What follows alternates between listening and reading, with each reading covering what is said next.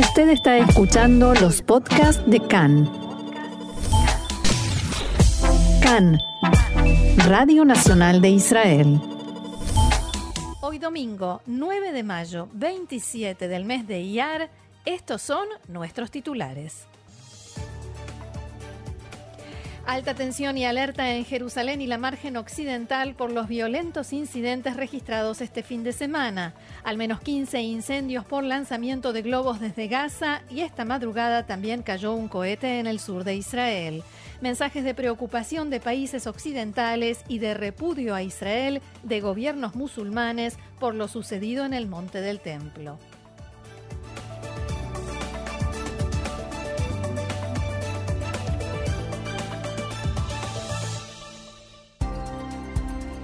Vamos entonces al desarrollo de la información y todo lo que siguió a la información que veníamos dando sobre el barrio de Sheikh Jarrah, que donde comenzó, donde se inició el foco de tensión y continuó de la siguiente manera. Gracias, Roxana. Anoche se vivió una nueva jornada de incidentes violentos en Jerusalén con enfrentamientos entre la policía y residentes palestinos con un saldo de al menos 100 heridos. Esto se produce en medio de las tensiones que comenzaron con el mes de Ramadán y que incluyeron nuevas olas de cohetes desde Gaza, la suspensión de las elecciones de la autoridad palestina y el inminente desalojo de las familias palestinas del barrio de Sheikh Jarrah en Jerusalén Este. Más de 90.000 fieles se habían congregado ayer en la mezquita de Al-Aqsa para el, rezo nocturno de Laila al-Qadr, la noche del destino, en la que se conmemora la revelación del Corán. Los principales incidentes se produjeron cuando la policía intentaba dispersar aglomeraciones en el ingreso a la ciudad vieja junto a la puerta de Damasco y esto derivó en enfrentamientos y agresiones primero por parte de los palestinos que arrojaron piedras y fuegos artificiales a las fuerzas de seguridad y posteriormente llegó la respuesta de la policía con granadas y gases lacrimógenos. Al menos 90 palestinos resultaron heridos y más de 20 fueron trasladados a hospitales. Otras 10 personas resultaron heridas esta mañana en una escaramuza posterior en el Monte del Templo. El viernes, 200 palestinos y 17 policías israelíes resultaron heridos cuando cientos de manifestantes se amotinaron en el monte del templo y la policía irrumpió para contener los disturbios. Con ese antecedente inmediato, la policía detuvo ayer a varios autobuses que transportaban a ciudadanos árabes israelíes hacia Jerusalén en un puesto de control en la carretera 1.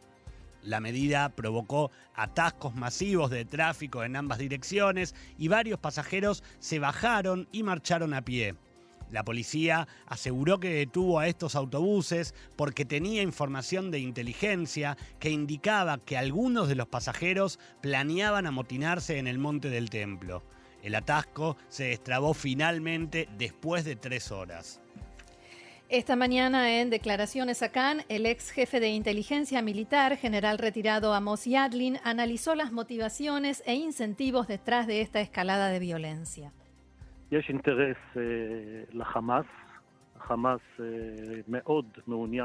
Jamás tiene interés. Jamás está interesado desde hace mucho tiempo en trasladar el enfrentamiento con Israel a la margen occidental y a Jerusalén sobre la estrategia que debería considerar Israel y Adlin dijo lo siguiente.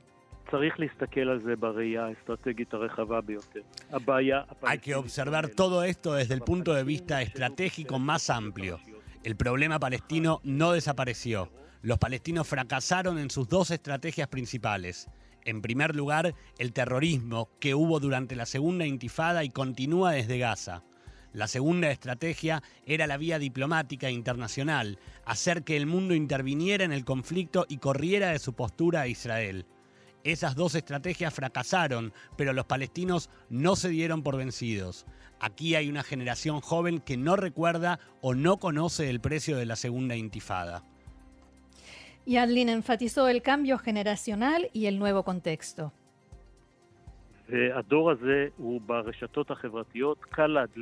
Esa generación está en las redes sociales. Es fácil encenderlo y todos, Irán, Hezbollah, Hamas, Turquía, Jordania, todos lo empujan y hay que saber que este tema no se termina por sí solo.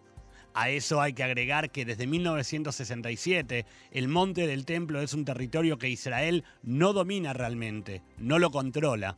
Cuando hay disturbios que pasan un determinado nivel, entramos e intentamos que vuelva la calma. De todas maneras, para Amos Yadlin, el núcleo de este clima de tensión no está en Jerusalén.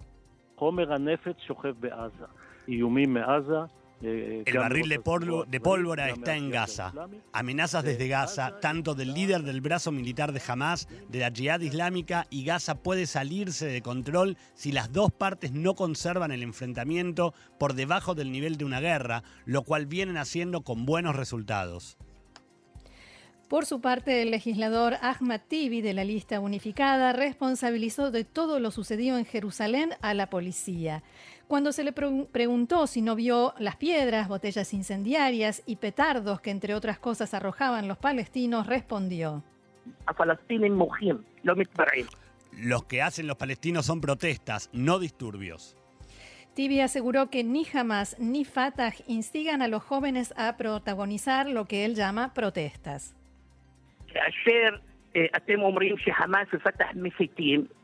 Ustedes dicen que Hamas y Fatah son el sector instigador. ¿Saben cuál es el factor que más incita e instiga a los palestinos, a los feligreses, a los musulmanes? La policía de Jerusalén, cuando disparan, irrumpen y golpean a los feligreses.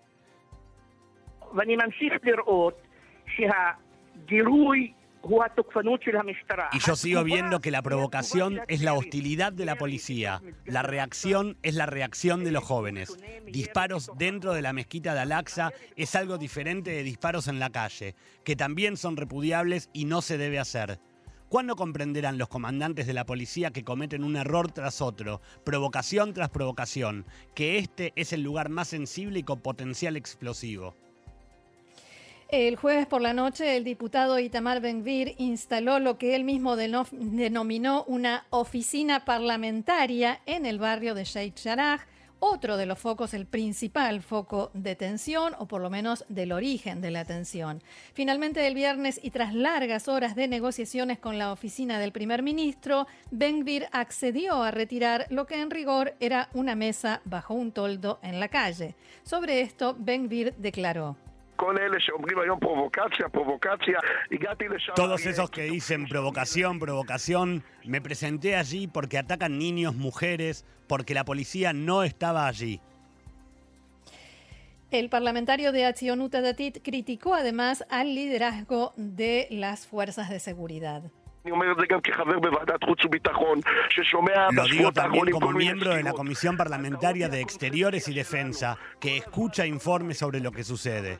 El error es nuestra concepción, incluyendo a los jefes de seguridad, de la policía e incluso del asesor letrado del gobierno. Lo que ellos dicen es, vamos a quedarnos en silencio, no hagamos nada, vamos a contener el, terrorismo, el lanzamiento de piedras, los ataques contra nuestros soldados y volverá la calma.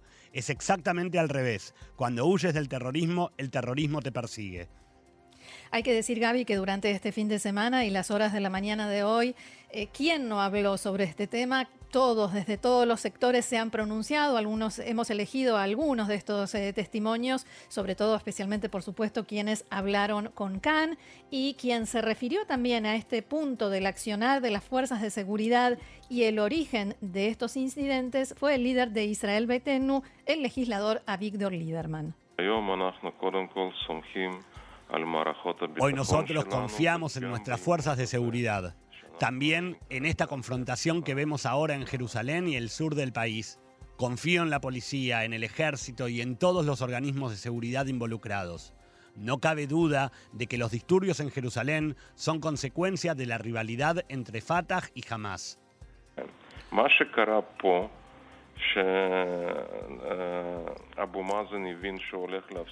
Lo que sucedió aquí es que Abu Mazen comprendió que iba a perder las elecciones y entonces siempre hay una excusa que saca del bolsillo. Le echa la culpa a Israel y por eso supuestamente anula las elecciones. Todos sabemos que Fatah llegaba a las elecciones completamente dividido y estaba claro que jamás iba a triunfar. Y desde el momento en que canceló las elecciones, jamás intenta hacer arder Jerusalén. Y Lieberman decía lo siguiente, también defendiendo eh, firmemente la actuación de las fuerzas de seguridad palestinas, eh, palestinas, perdón, israelíes. Yo creo que si algo realmente garantiza la libertad de culto en el monte del templo es el dominio israelí en Jerusalén Este.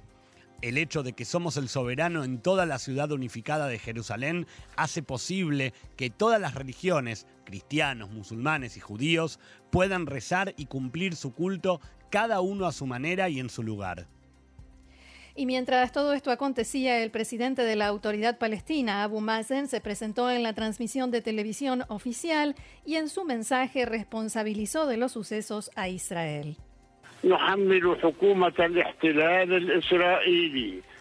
Nosotros responsabilizamos en forma completa al gobierno de ocupación por los peligrosos acontecimientos de los últimos días.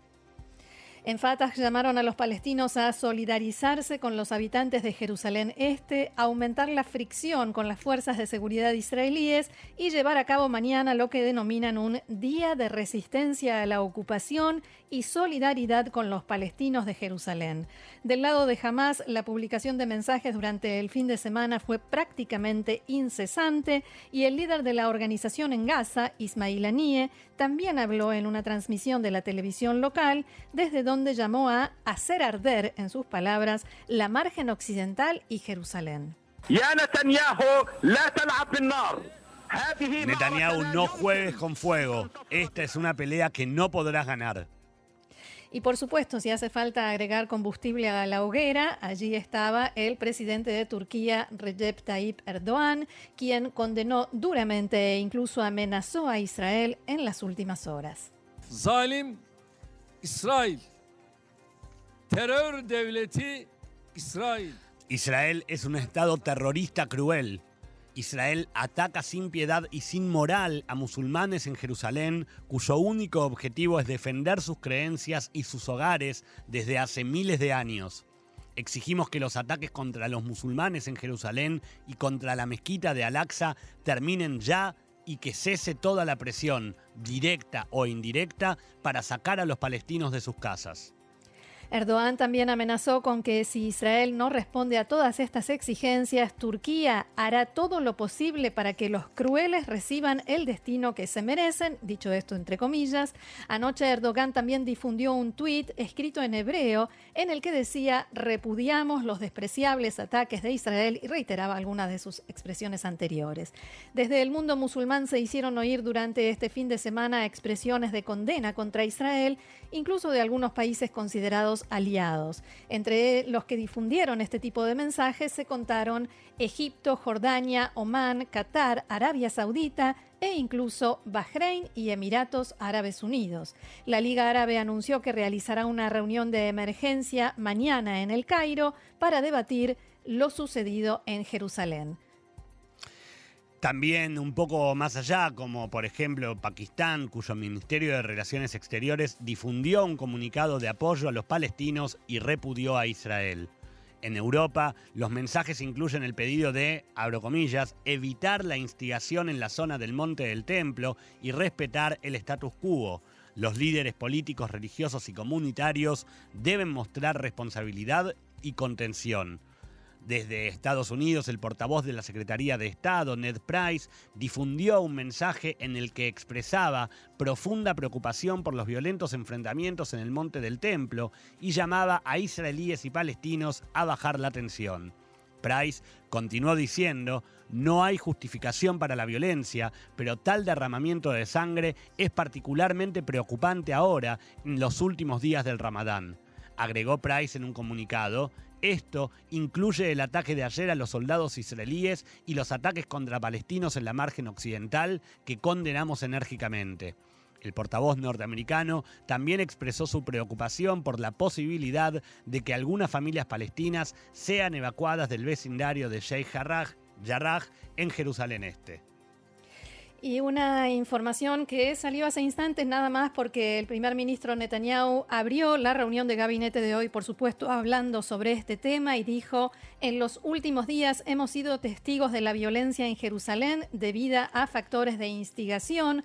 No permitiremos que ningún factor extremista desestabilice Jerusalén, no permitiremos disturbios violentos, solo bajo la soberanía de Israel en Jerusalén está garantizada la libertad de culto a todas las religiones y así seguiremos. También el ministro de Defensa, Benny Gantz, habló antes de comenzar la reunión de gabinete y dijo que, perdón, su ministerio actúa, entre otras cosas, en las redes sociales para calmar los ánimos y que Facebook no hace lo suficiente para retirar videos que contienen imágenes de violencia.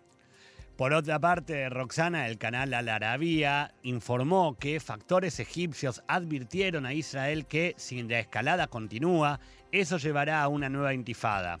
Según este mismo informe, esos mismos factores también hablaron con las agrupaciones palestinas y les exigieron que calmen los ánimos y frenen la escalada en tanto que el diario libanés Al-Akhbar informó que jamás rechazó un mensaje enviado por Israel a través de mediadores egipcios pidiendo evitar una mayor escalada de violencia y un posible deterioro hacia el conflicto armado de amplio alcance.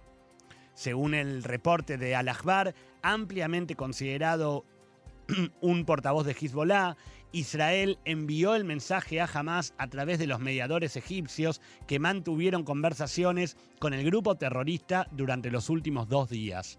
Sin embargo, en Hamas respondieron que, abro comillas, los acontecimientos sobre el terreno muestran que Israel no desea una reducción de la escalada y que por lo tanto es poco probable que se logre una tregua entre las partes en un futuro próximo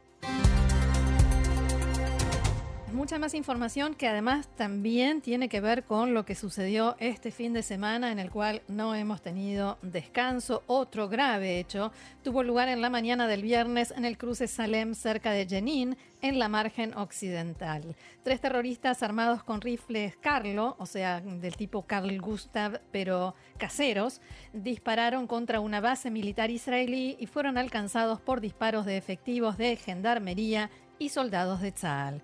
Cada uno de los terroristas er, estaba armado y llevaba también eh, cuchillos y los tres se acercaron al puesto de guardia de la entrada a la base hacia donde dispararon. Los efectivos que se encontraban en el lugar dispararon contra los atacantes. El incidente tuvo lugar en una base donde también se encuentra el tribunal militar de la zona, a donde son llevados los palestinos juzgados por atentados. En los alrededores no hay ninguna población civil. Dos de los terroristas resultaron muertos en el lugar y el tercero fue trasladado a un hospital de la zona con heridas de extrema gravedad. Poco después se pudo saber que las fuerzas de seguridad no tenían alertas previas de inteligencia sobre estos, estos tres terroristas que, si se supo, tenían intención de llegar hasta el centro del país, muy probablemente Jerusalén, para cometer un atentado masivo. Según los medios palestinos, se trata de Ahmad Bashir Fukha, de 19 años, Abdallah Dibs, de 20, ambos de la aldea Shueike de Tulkarem, y Muhammad Fathi, también de 20 años, oriundo de un campamento de refugiados en Tulkarem. Por el momento no se ha comprobado que, que pertenezcan o hayan pertenecido a algún movimiento terrorista organizado. Tampoco en la zona aledaña la Franja de Gaza, en Israel, hubo tranquilidad en los últimos días. Esta madrugada, desde Gaza lanzaron un cohete hacia la zona oeste del Negev. Fue activada la alerta en la aplicación celular pero no sonaron las alarmas. Posteriormente, se informó que el proyectil cayó en un descampado en el Consejo, en el consejo Regional Escol y regresó el terrorismo de los globos explosivos e incendiarios. El viernes se registraron ocho incendios en el Consejo Regional Escol como consecuencia de globos incendiarios lanzados desde la Franja de Gaza. Todos los organismos involucrados, Keren Kayemet, el Servicio de Bomberos y voluntarios del área, pasaron el fin de semana tratando de impedir que el fuego se extendiera a áreas más amplias y por el momento lo lograron. Así lo comentaba el jefe de seguridad del Consejo Shara Negev, Eyal Hashbi. El terrorismo de los globos regresó con toda la fuerza. Las amenazas se están cumpliendo. Durante el Shabbat vimos más de 15 focos de incendio. Al mismo tiempo comenzaron los disturbios junto a la valla de seguridad. Este mediodía fue cerrado al tránsito de vehículos el camino de entrada al Kibbutz Sikim en el Consejo Regional de la costa de Ashkelon debido a un incendio. A esta hora...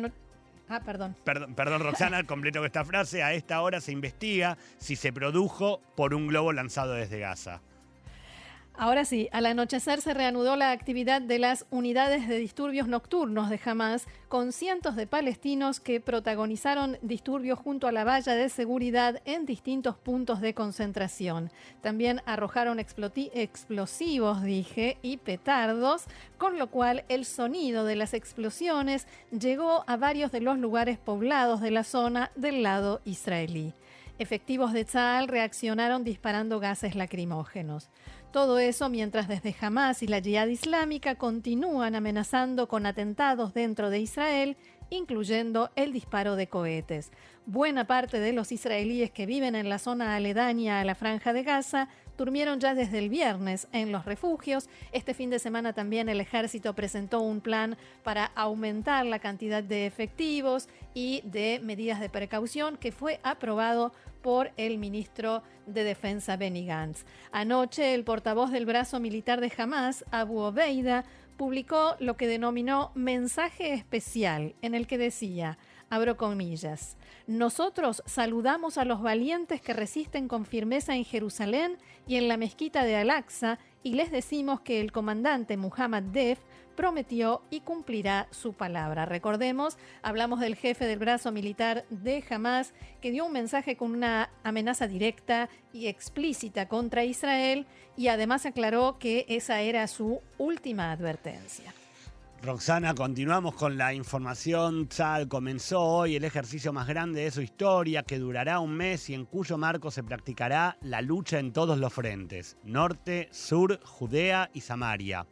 El comandante en jefe de Tzal, Aviv Kojavi, decidió llevarlo a cabo en esta fecha tal como estaba previsto, a pesar de la tensión de seguridad que se vive en los últimos días, en los últimos días y que se estima que continuará en el marco de este ejercicio, que recibió el nombre Carrozas de Fuego y que se llevará a cabo por primera vez, se ejercitarán situaciones que pongan a prueba el grado de disposición y preparación de Tzal para una guerra. Participarán fuerzas regulares y de reservas, como así también el nivel político, los ministerios de defensa y de relaciones exteriores y otros cuerpos de seguridad. El ejercicio simulará una práctica de maniobras amplias y sincronizadas en las profundidades del terreno enemigo, como así también la retaguardia y defensa civil.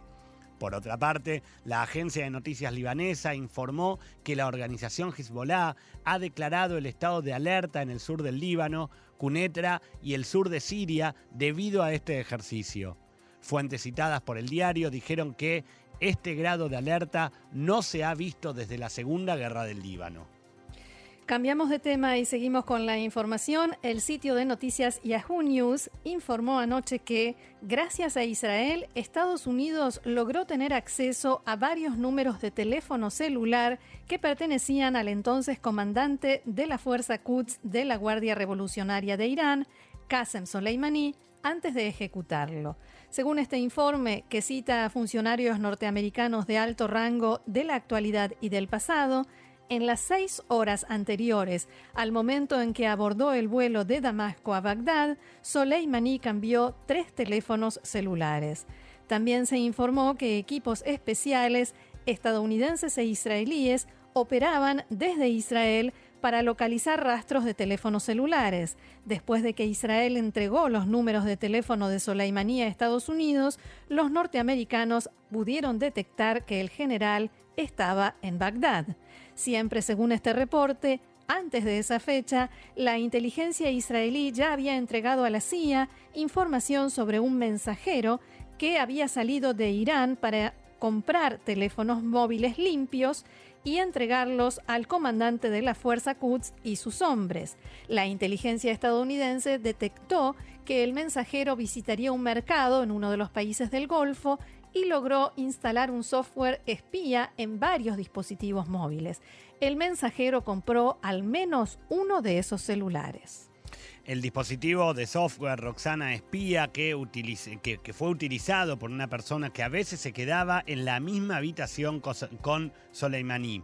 Sin embargo, debido a que el general y otros altos ejecutivos solían cambiar sus teléfonos con frecuencia y usar medios adicionales para evadir la vigilancia, tales éxitos fueron útiles durante muy poco tiempo. Todavía no habíamos hablado de política hasta recién con... Que nunca eh, nos falte. Que nunca nos falte la política, entonces vayamos a saber todo lo que pasó durante este fin de semana, eh, luego de que el presidente Rubén Rivlin le otorgase el mandato a Yair Lapid para formar gobierno. Para intentar formar para intentar, exactamente. Avanzan las negociaciones en el bloque del cambio para la formación del nuevo gobierno en Israel, como decíamos, luego eh, de un fin de semana que estuvo marcado por una agenda agitada en cuanto a reuniones con los diferentes actores políticos. Allegados tanto a Yair Lapid como a Naftali Bennett informaron en la mañana de hoy a Cannes que se ha producido un avance significativo en el objetivo de lograr la coalición que dirija el futuro del país como habíamos explicado recién en la tarde del jueves, horas después de haber recibido el mandato del presidente Rubén Rivlin, el titular de Yeshatid, Yair Lapid, brindó una conferencia de prensa en la que presentó lo que será abro comillas, la visión del nuevo gobierno y en la que señaló que confía en las buenas intenciones de sus futuros socios. Cito textual, Naftali y Beni, Guidón y Merab, Ivette y Nitzan son personas diferentes con opiniones diferentes, pero el hecho de que alguien no esté de acuerdo contigo no lo convierte en un enemigo. Y hay que aclarar que primero fue muy, eh, tuvo muy buenos comentarios este, esta forma de dirigirse a la gente con la cual está tratando de aliarse por sus nombres y de una forma cálida. Y la aclaración es que cuando dice Yvette se refiere a Víctor Lieberman, que ese es su nombre original antes de que se lo cambió cuando llegó a Israel, como hacen eh, muchos eh, inmigrantes, muchos Olim. Y a partir de este discurso, todos los encuentros se basaron en encaminar el mecanismo de funcionamiento del nuevo gobierno, es decir, las líneas básicas que, según allegados a Bennett y a Lapid, ya estarían trazadas, al igual que los asuntos esenciales que ocuparían la agenda durante por lo menos el primer año de mandato y que, según las pautas, trabajaría principalmente en cuestiones civiles y en la salida de las diferentes crisis, desde el coronavirus hasta principalmente la crisis económica que nos dejó este año de corona. El gran punto en el que todavía no parece haber acuerdo es el reparto de los diferentes ministerios. Como vos decías, Roxana, eh, uno de los puntos más álgidos hasta ahora es qué pasará con la cartera de justicia, con el Ministerio de Justicia. ¿Por qué? Porque por un lado, Saar quiere que el ministerio sea para él. Saar que también tiene cierto poder dentro del bloque de cambio, porque estamos hablando todo el tiempo Claro. de Bennett y Lapid, pero no olvidemos que está Guion Saar. Por el otro lado, Bennett, que también pretende el Ministerio de Justicia, más precisamente para que eh, la titular de la cartera sea Ayelet Shaked. Y Y Gantz lo quiere para alguien de su partido Ex- también. exactamente, que de alguna manera quede en su poder el Ministerio de Justicia. Algo similar ocurre con el Ministerio de Educación. Merab Mijaeli, la titular de Abodá, pretende que sea justamente Abodá el que se haga cargo de ese ministerio, al igual que el Ministerio de Transporte y el Ministerio del Interior. Pero, porque estamos en, una, en, en unos días de mucho pero, De eh, muchos rompecabezas. de sí. mucho rompecabezas, Nitzan Horowitz de Meretz también quiere de contar con la titularidad del Ministerio de Educación, además del Ministerio de Medio Ambiente. Y tanto Yemina como Tikva Hadashah también pretenden el Ministerio de Educación. Bueno, Gaby, se nos está, nos está terminando el tiempo, pero vamos a decir que en la tarde de ayer, la noche de ayer también hubo más reuniones. Todo el fin de semana estuvieron reunidos eh, todos con todos aproximadamente. Y también trascendió que durante el fin de semana Mansur Abbas, el titular del partido árabe Ram, mantuvo intensos contactos directos, tanto con Lapid como con Bennett. Y una información que acaba de darse a conocer es que el partido Likud acaba de cambiar su estrategia y en lugar de seguir atacando a Bennett, porque al parecer eh, piensan No que ya no les da resultado. resultado y que Bennett no va a cambiar de, de actitud. Ahora el ataque va dirigido a Mansur Abbas y a su legitimidad como socio posible o como alguien que apoye incluso desde afuera el, eh, un- una nueva coalición, un nuevo gobierno. Y cuando el reclamo es, pero si el propio Netanyahu legitimizó el hecho de que el partido árabe le pueda dar el apoyo, dicen que no, que eso nunca sucedió y que Netanyahu Ah, ¿no jamás sucedió? intentó formar gobierno con eh, un partido árabe. Nunca sucedió. Ah, no, pero- Es- no. Estamos todos equivocados. Eh, igual vale la pena aclarar, digo, eh, tanto fuentes de la PID como de Bennett vienen insistiendo durante este fin de semana en que quieren llegar a poder concretar la formación del gobierno en esta semana. Hoy. Hoy mismo, si fuera posible. Así que Sí. advertimos a nuestros oyentes, van a ser días de, mu- de, de- de Y mucha uno- actualización de noticias. Un último apunte importante es que mm, sí lograron un acuerdo eh, fundamental, que es aprobar un presupuesto bianual en la Knesset para este año y el próximo, si llegan a formar coalición. De esta manera se trata de darle a la coalición un soplo de aire fresco y de reducir los desacuerdos que todavía quedan por resolver entre los diferentes partidos, como así también intentar darle un poco de estabilidad.